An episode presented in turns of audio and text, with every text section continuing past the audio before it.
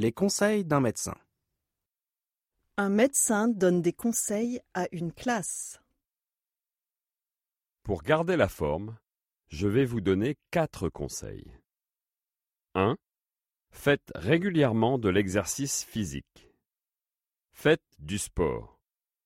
Des sports comme le jogging, le cyclisme et la natation sont excellents. L'idéal est de faire une demi-heure d'exercice trois fois par semaine. 2. Pour les repas, mangez d'une façon saine et équilibrée. Ne mangez pas trop de bonbons, évitez aussi le chocolat.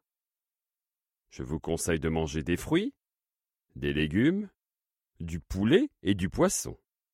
Et ne grignotez pas entre les repas. 3. Il est important d'aller au lit à des heures régulières. À votre âge, vous avez besoin de 8 heures de sommeil par nuit.